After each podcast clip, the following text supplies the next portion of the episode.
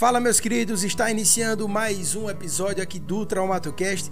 Hoje a gente vai dar continuidade à nossa sequência de episódio, a nossa série falando sobre bursite. Hoje, a parte 2 desse episódio, vamos falar da lesão que mais acomete o membro superior. Vamos falar da síndrome do impacto. A síndrome do impacto que pega ali três estruturas, tá? Dentre elas nós temos a tendinite da cabeça longa do bíceps, calma que a gente vai falar mais detalhado lá na frente temos a bursite subacomial e por fim temos a tendinite do músculo supraespinhal.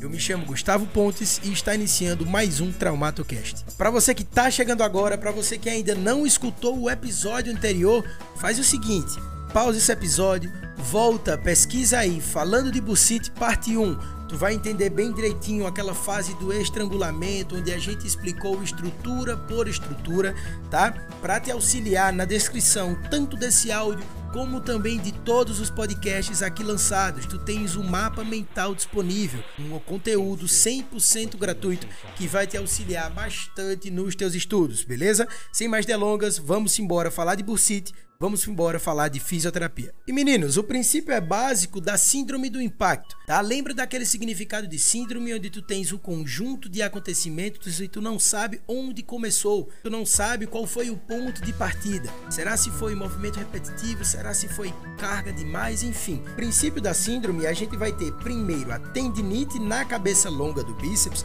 mas para a gente entender o motivo dessa tendinite, a gente vai precisar saber de onde origina de onde começa a parte de tendão, onde começa a cabeça longa do bíceps. A gente sabe que a gente tem a musculatura do bíceps dividida em cabeça curta e cabeça longa. A cabeça curta ela vai surgindo naquele processo, naquele processo coracoide, da gente chama de apófise, show de bola.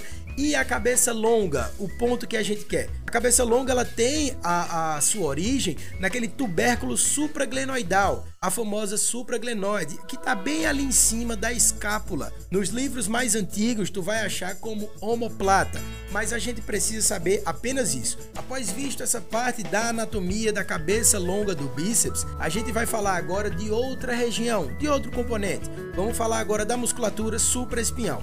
Vale lembrar que a musculatura supraespinhal ela tá naquele conjunto de quatro músculos dos manguitos rotadores, lembra disso? Tá? Onde a gente vai ter supra e infraespinhal, redondo menor e o subescapular. A gente precisa saber que o supraespinhal ele vai estar tá localizado profundamente ao músculo trapézio, na região da escápula posterior, ou seja, na região de trás da escápula tá? A gente vai ter essa localização do músculo supraespinhal, beleza? A gente vai ter essa origem naquela fossa supraespinhal da escápula certo? Então, tudo isso a gente vai precisar entender sobre essa musculatura.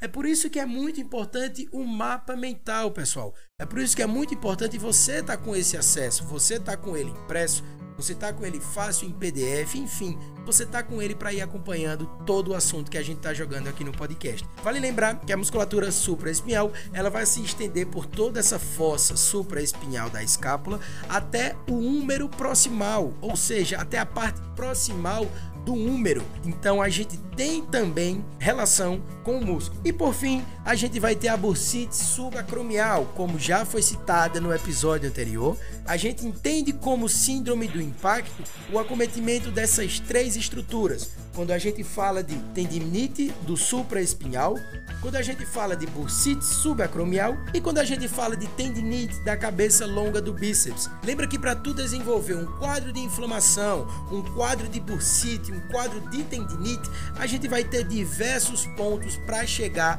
nesse fato para chegar nesse caso patológico, nesse quadro inflamatório. Vale lembrar que estamos falando de uma síndrome, então a gente não tem o nosso ponto de partida definido, mas vamos classificar alguns deles aqui. Dentre eles, vamos falar de contração excessiva, onde a gente tem novamente aquele mecanismo de estrangulamento. Vamos falar de movimentos repetitivos, vamos falar de ficar muito tempo numa posição só, onde a gente diminui a passagem do líquido sinovial, a gente gente diminui literalmente a lubrificação dessa estrutura. Então, tudo isso vai ser um conjunto de fatores que vai desenvolver a famosa síndrome do impacto nesse teu ombro, nesse teu membro superior. Beleza, meninos? Esse foi um episódio mais curto, o um episódio da série Falando de Bursite. Desta vez, a parte 2. Falamos também de síndrome do impacto tá? Não esquece de pegar o teu material 100% gratuito, manda mensagem lá no suporte do nosso podcast.